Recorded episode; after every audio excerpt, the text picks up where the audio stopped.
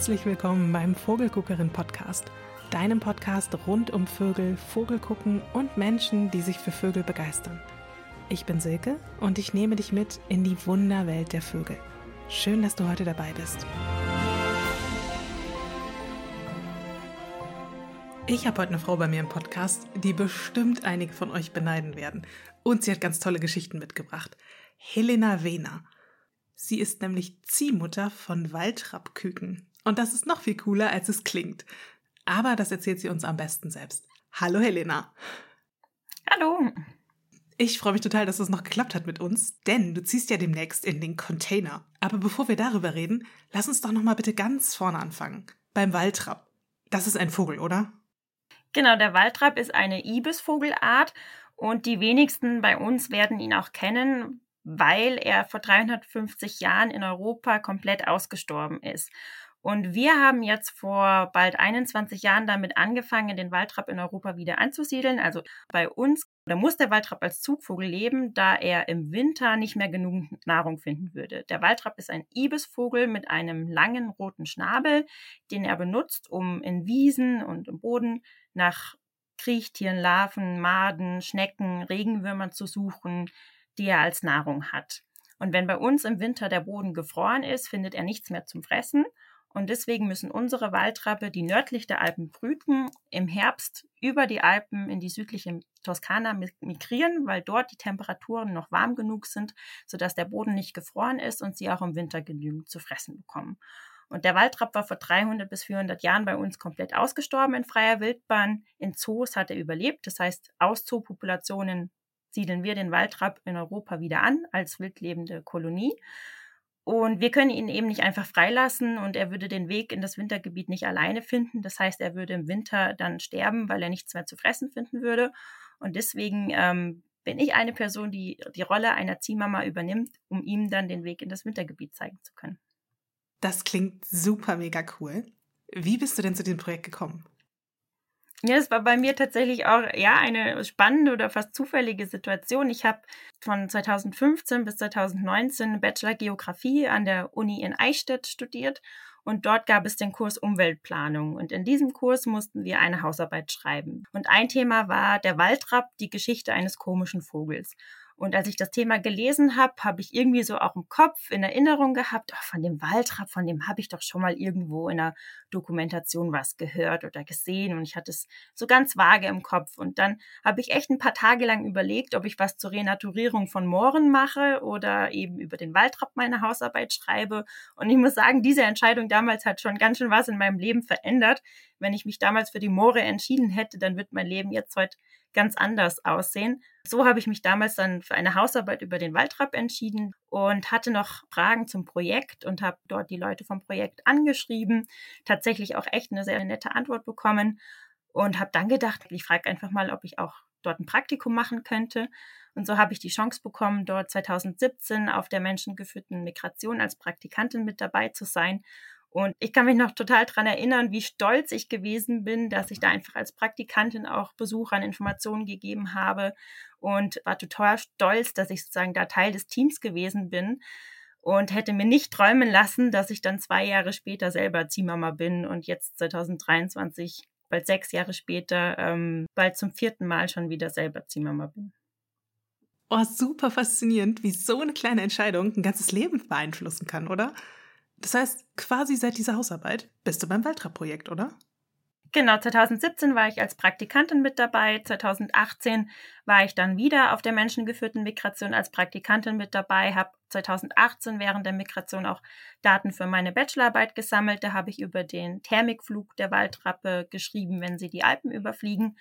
Und 2018 während der Migration habe ich eben auch erfahren, dass sie für 2019 eine neue Ziehmama suchen und äh, mich dann kurzerhand entschlossen zu bewerben und habe die Stelle bekommen und hatte so dann 2018 meine allererste Handaufzucht gemeinsam mit der Anne-Gabriela Schmalstieg, die davor dann schon fünf Handaufzuchten gemacht hatte. Und 2020 mussten wir leider aussetzen, weil wir wegen Corona keine Handaufzucht machen konnten, weil die Logistik dahinter mit den verschiedenen Einschränkungen einfach nicht möglich gewesen ist. 2021 dann wieder eine Handaufzucht gemacht und letztes Jahr dann meine dritte Handaufzucht und habe aber auch im Herbst 2019 angefangen, meinen Master in der Fernerkundung und Erdbeobachtung an der Uni in Würzburg zu studieren. Das heißt, seitdem ist es so, dass ich im Winter immer studiere, für meinen Master ähm, Kurse belege und jetzt auch mit der Masterarbeit angefangen habe.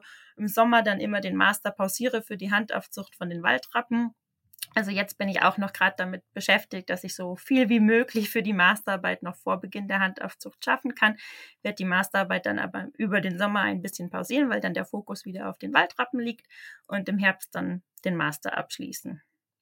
Oh, das ist so toll, wie du das alles unter einen Hut gebracht hast und dein ganzes Leben so um das Waldrapp-Projekt drumherum organisierst. Mit einem Studium geht es eigentlich ganz gut, weil man dadurch noch ein bisschen freier und flexibler ist.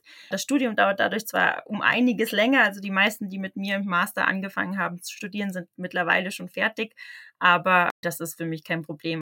Ich lebe gerade irgendwie so auf diese Art und Weise auch meinen Traum, dass ich Wissenschaft und Artenschutz miteinander kombinieren kann. Besser kann ich es mir aktuell nicht vorstellen. Das klingt tatsächlich nach einem echten Traumberuf. Was macht denn die Waldrappe so faszinierend für dich? Der Waldrapp ist einfach ein spezieller Vogel. Also es gibt sehr viele Leute, die vor allem, wenn sie die adulten, ausgewachsenen Vögel sehen, erstmal meinen, boah, der ist ja hässlich, weil der Waldrapp eben einen langen roten Schnabel hat, einen kahlen Kopf bekommt er als Adultvogel. Hinten am Kopf hat er sehr lange Schopffedern, wirkt von weiter weg eher schwarz, aber eigentlich ist er gar nicht wirklich schwarz, sondern hat vor allem an den Flügeln wirklich so schillernde grüne und lilane Stellen. Also vor allem, wenn die Sonne drauf scheint, dann schillert es wirklich wunderschön bunt. Man schaut ihnen irgendwie in die Augen und man muss sie einfach lieb haben. Für mich haben sie immer so eine Art Lächeln im Gesicht um den Schnabel drumherum und sind einfach wirklich ein charismatischer Vogel, ein Charaktervogel, die, wenn man sie näher kennenlernt, wirklich alle einen sehr spezifischen Charakter haben und natürlich auch sehr sozial lebende Vögel sind, dadurch, dass sie in Kolonien brüten, dass sie gemeinsam in Gruppen migrieren, also in V-Formationsflug fliegen, gemeinsam in der Thermik fliegen und da wirklich eine sehr schöne Sozialstruktur untereinander haben. Und auch in der Brut leben sie eher monogam, also es kann auch mal Partnerwechsel geben, aber meistens ist es so, dass die Partner, die in den Vorjahren schon gemeinsam gebrütet haben, auch in den kommenden Jahren wieder gemeinsam brüten. Ja, das kann ich total gut nachvollziehen, dass du die so faszinierend findest. Du hast ja auch gerade gesagt, dass die verschiedene Charaktere haben. Kannst du denn die ganzen Waldrappe alle unterscheiden? Genau, in der Handaufzucht haben wir immer um die 32 Vögel und jeder Vogel bekommt auch einen Namen und für uns Zieheltern ist es schon auch möglich, die einzelnen Vögel zu unterscheiden. Also vom Charakter her sind sie alle total verschieden. Es, vom Aussehen her gibt es aber keinen Unterschied. Also es gibt keinen geschlechtsspezifischen Farbdimorphismus zwischen den einzelnen Geschlechtern, sondern das Waldrappmännchen sieht genauso aus wie das Waldrappweibchen, wobei das Einzige ist, dass das Waldrappweibchen durchschnittlich ein bisschen kleiner ist wie das Waldrappmännchen. Ähm, das heißt, da hat man jetzt keine Hilfe, dass man sie unterscheiden könnte. Aber wenn man jeden Tag mit den Vögeln gemeinsam verbringt, dann lernt man einfach die einzelnen Charaktere kennen. Und da gibt es quirlige kleine Clowns, die den ganzen Tag durch die Voliere rennen und vom Charakter her total aufgeweckt sind und den ganzen Tag geknuddelt und gestreichelt werden wollen und wirklich den Kontakt zu uns Zieheltern suchen. Und dann gibt es auch einfach wieder die ruhigeren Typen, die schon auch gerne den Kontakt zu uns suchen und es mögen, bei uns zu sein, aber einfach auch so für sich die Ruhe haben wollen, wo man als Ziehmama dann auch einfach manchmal merken muss, okay, der Vogel mag jetzt nicht und da ziehe ich mich selber auch ein bisschen zurück und gebe ihm die Zeit und die Ruhe, die er braucht. Es gibt auch Vögel, die sind von der Stimme her total besonders und die kann man von der Stimme her unterscheiden. Also da braucht man gar nicht hinschauen und man hört schon, welcher Vogel das ist. Trotzdem ist es natürlich eine sehr große Gruppe und wir haben auch den Trick, dass wir sie, ähm, bevor wir mit den Vögeln das erste Mal nach draußen gehen, werden sie von uns beringt. Das heißt, jeder Vogel hat an einem Bein einen Ring mit einer Nummer, der ihn auch zum Projekt zugehörig kennzeichnet und am anderen Bein zwei bunte Plastikringe, anhand denen wir sie auch unterscheiden können.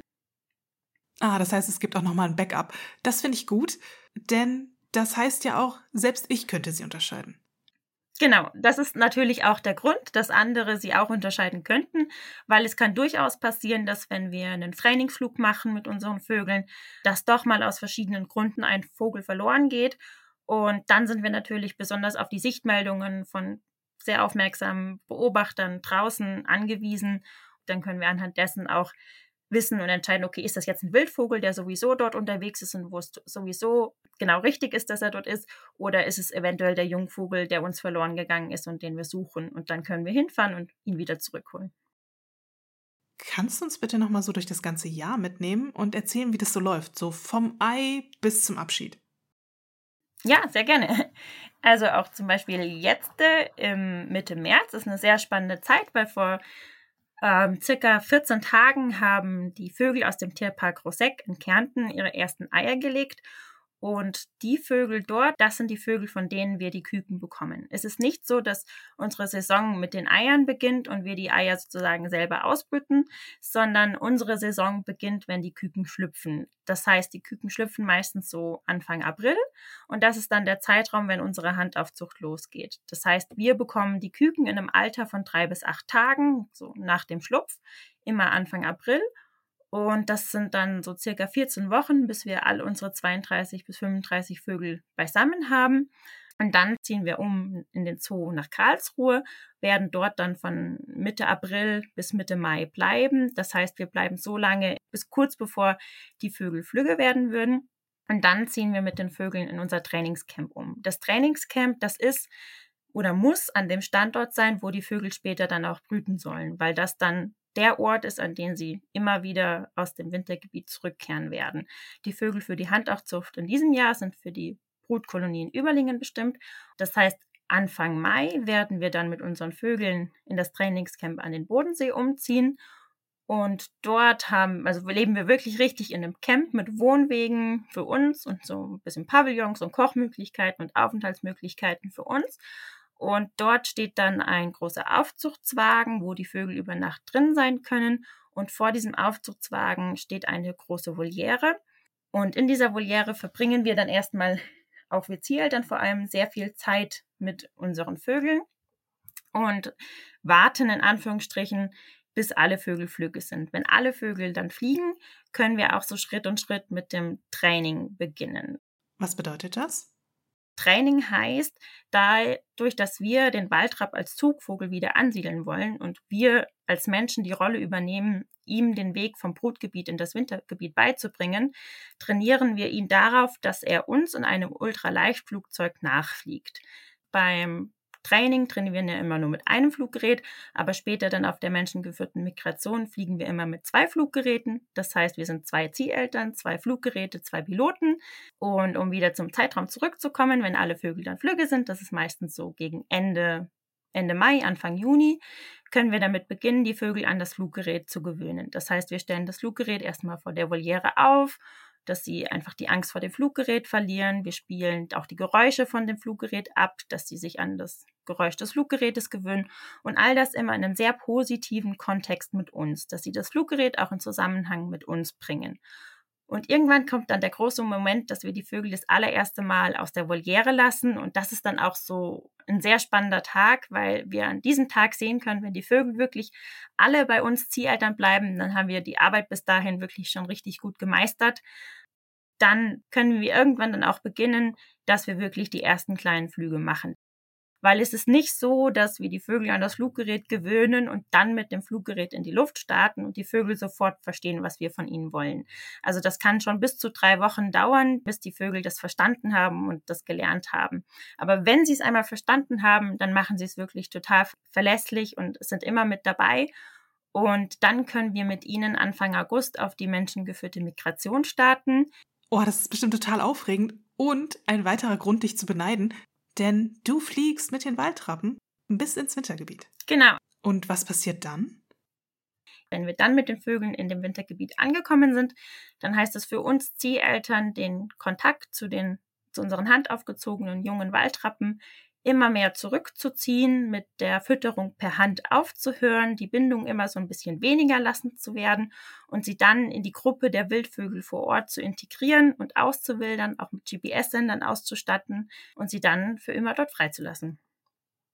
Und wie ist das für dich? Wie fühlt sich das an, wenn die Waldrappe dann plötzlich nicht mehr zum Kuscheln und zum Futterholen zu dir kommen?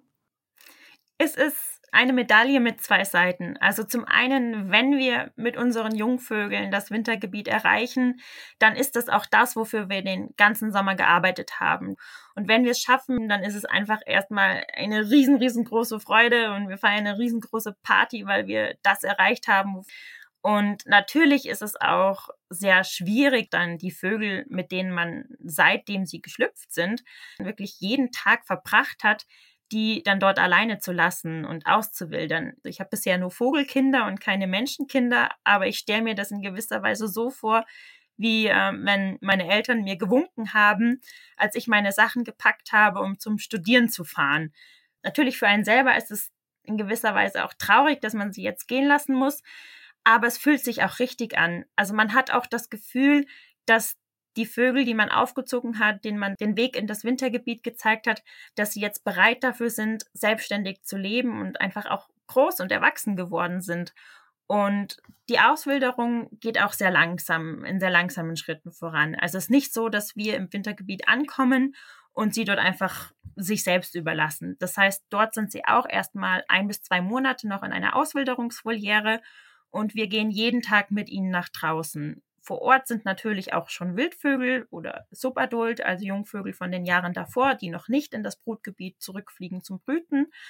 Und die sind natürlich auch super neugierig, wenn wir da mit einer Gruppe Jungvögel unten ankommen. Und ähm, wir nutzen dann halt die Neugierde dieser Vögel, um unsere Jungvögel in die Gruppe der Wildvögel zu integrieren. Das heißt, wir gehen mit unseren Jungvögeln gemeinsam nach draußen, möglichst dann, wenn auch Wildvögel in der Nähe sind und dann wandern sie sowieso schon so ein bisschen von uns ab, weil sie natürlich auch neugierig sind. Was sind das denn für andere Vögel da draußen? Sie haben meistens zu dem Zeitpunkt noch nie auch andere Waldrappe gesehen. Das heißt, für die ist es auch super spannend.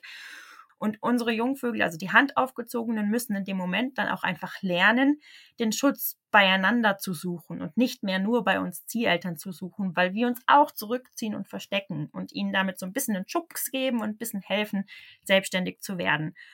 Und das heißt, wir entscheiden dann auch je nach Jahr und je nach Gruppe, wann wirklich der richtige Zeitpunkt ist, dass wir sagen, okay, jetzt lassen wir sie wirklich komplett frei und alleine. Und gibt nicht irgendwie so einen fixen Zeitplan, wo man sagt, okay, und jetzt noch zehn Tage und dann sind sie frei, sondern wir machen das gemeinsam. Und wenn wir Zieleltern wirklich so von der Gruppe unserer Vögel her das Gefühl haben, ja, jetzt passt, jetzt ist ein recht guter Zeitpunkt, jetzt haben sie wirklich einen guten Anschluss zur Gruppe der Wildvögel gefunden, dann lassen wir sie alleine zurück. Oh, das kann ich mir richtig vorstellen, dass es das so ein großer Moment für dich ist, da wieder abzureisen. Gibt es denn sonst noch so einen ganz besonderen Waldrapp-Moment, der dir wichtig ist? Das, was wirklich das Allerallerschönste ist, letztes Jahr bei meiner dritten Handaufzucht bin ich wieder im Wintergebiet angekommen und die handaufgezogenen Vögel vom Jahr davor, die erkennen mich natürlich immer noch. Und das sind dann halt ganz besondere Momente, wenn man ein Jahr später, nachdem man die Vögel ausgewildert hat, wieder in das Wintergebiet zurückkommt und die Vögel vom Jahr davor wieder trifft und einfach wirklich sieht, wie die Vögel da auf der Wiese sitzen und sehen da plötzlich jemanden, den sie kennen und man merkt wirklich, oder man sieht ihn einfach im Gesicht an, wie es rattert und sie überlegen, wie sie denken, ah, die kenne ich doch, die kenne ich doch. Und die Waldrappe grüßen sich immer mit so einem als Jungvögel haben sie diese tiefere Stimme noch nicht, da ist es mehr noch nur ein Zwitschern und sie dann wirklich auch anfangen als subadulter Vogel uns wieder zu begrüßen und man wirklich merkt, wie sie sich freuen, dass sie einen erkennen und dass sie einen nach einem Jahr wiedersehen. Und das sind einfach wirklich sehr, sehr, sehr besondere Momente, für die es auch einfach total wert ist, diese Arbeit zu machen und diese Zeit aufzuwenden. Oh, das ist wirklich eine ganz, ganz schöne Geschichte. Und spätestens jetzt beneiden dich alle, denn so eine enge persönliche Beziehung von einem Vogel, davon träumen doch bestimmt ganz, ganz viele. Ich finde es so schön für dich, dass du das erleben kannst. Voll gut. Ja, ja, das ist so das Besondere, was für mich auch das ausmacht. Natürlich sind es Wildvögel, aber für mich persönlich sind es irgendwie immer Freunde, die da draußen in der freien Wildbahn unterwegs sind. Voll gut. Du hast ja gerade erzählt, dass er die freilasst und dass da unten auch andere Wildvögel sind. Wie geht das denn für die Waldrappe dann weiter, wenn ihr ins Auto steigt und wieder nach Hause fahrt? Genau, also die Waldrappe, die Jungvögel, die wir ausgewildert haben, sie bleiben den Winter über natürlich im Wintergebiet. Die Erwachsenen, die Adultvögel, die schon geschlechtsreif sind, migrieren dann im Frühjahr wieder zurück in die Brutgebiete in die nördlich der Alpen. Das ist einmal Kuchel in der Nähe von Salzburg am Georgenberg. Das ist in der Nähe von Überlingen am Bodensee und in Burghausen. Das sind unsere drei Hauptbrutstandorte. Es gibt noch einen weiteren Brutstandort auch in ähm, Roseck in Kärnten. Die Vögel, die wir letztes Jahr Hand aufgezogen haben, zum Beispiel, die werden in diesem Sommer und auch in dem Sommer nächstes Jahr noch im Wintergebiet bleiben. Denn der Waldrapp, der wird erst im Alter von zwei bis drei Jahren geschlechtsreif und mit der Geschlechtsreife migriert er dann das erste Mal zurück in das Brutgebiet, um zu brüten. Dann ziehen sie selbst ihre eigenen Jungen groß und mit diesen eigenen Jungen fliegen die dann ganz alleine in das Wintergebiet in die Toskana ohne dass wir Menschen noch was dazu tun müssen. Das heißt, wir bringen ihnen einmal den Zug, den Herbstzug bei und dann haben sie den Weg für immer gelernt und können ihn so ihren eigenen Jungvögeln wieder weitergeben. Und damit habt ihr dann den Waldrapp wieder nach Europa gebracht. Wieder Ansiedlung geglückt, Mission erfüllt. Genau. Gibt es denn irgendwas, was wir Außenstehenden tun können, um eure Arbeit zu unterstützen? Ja, sehr gerne. Also zum einen freuen wir uns immer, wenn Leute auch in, generell Interesse am Projekt haben und uns verfolgen und auch an den verschiedenen Projektstandorten haben wir immer wieder Leute, die uns unterstützen. Finanziell kann man uns auch über Patenschaften unterstützen. Das heißt, für alle Vögel kann man Patenschaften bekommen und da kann man einfach an info.waltra.eu eine E-Mail schreiben und Informationen dazu bekommen. das verlinke ich natürlich noch in den Show Notes. Und man kann sich auch den Patenvogel aussuchen. Und wenn man eine Patenschaft für einen handaufgezogenen Vogel hat, zum Beispiel auch von dieser Saison, dann verspreche ich definitiv, dass ich dann immer aktuelle Fotos vom Kükenalter, vom Jungvogelalter, auch vom Flugtraining, vom Vogel in der Luft machen werde. Und über unsere Patenschaftskoordinatorin werden die Informationen dann an die Paten weitergegeben. Und ein weiterer Weg, mit dem man auch unsere Vögel sehr schön verfolgen kann, es gibt die Animal Tracker App, und spätestens im Oktober, wenn der Vogel ausgewildert ist, wird er dann auch in der Animal Tracker App erscheinen und dann kann man die GPS-Position des Vogels jeden Tag verfolgen und beobachten, wo er sich im Wintergebiet aufhält. Und natürlich ist es dann vor allem im Frühjahr super spannend, wenn man beobachten kann, wenn die Vögel dann sich das erste Mal oder auch schon zum mehrfachten Mal wieder auf den Rückflug in das Brutgebiet machen. Ja, das sind echt super Möglichkeiten, um eure Arbeit zu begleiten und von ferne irgendwie doch ganz nah dabei sein zu können. Ja. Du startest jetzt in wenigen Tagen in eine neue Waldrapp-Saison. Worauf freust du dich dabei denn am meisten? Ich freue mich am allermeisten oder sagen wir so, am meisten gespannt bin ich auf die neue Gruppe. Dadurch, dass jede Vogelgruppe aus anderen Individuen besteht, ist auch die Gruppendynamik eine andere. Und ich bin einfach super gespannt, ähm, aus welchen verschiedenen Individuen die Gruppe dieses Jahr bestehen wird und welche Charaktere da mit dabei sind. Also das ist das, worauf ich mich aktuell am allermeisten freue, die Vögel kennenzulernen.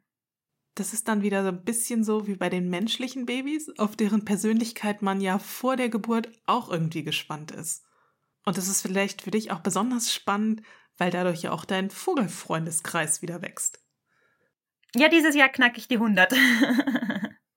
oh, voll toll.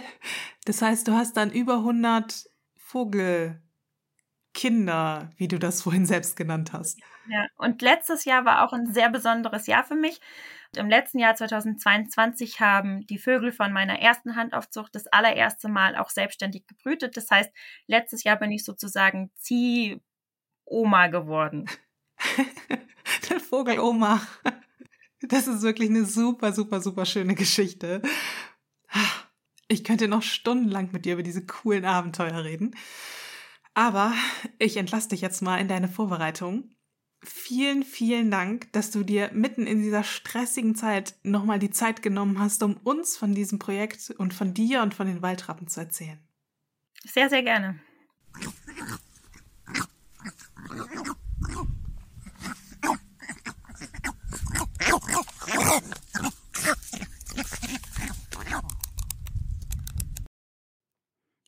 Und so klingen sie übrigens.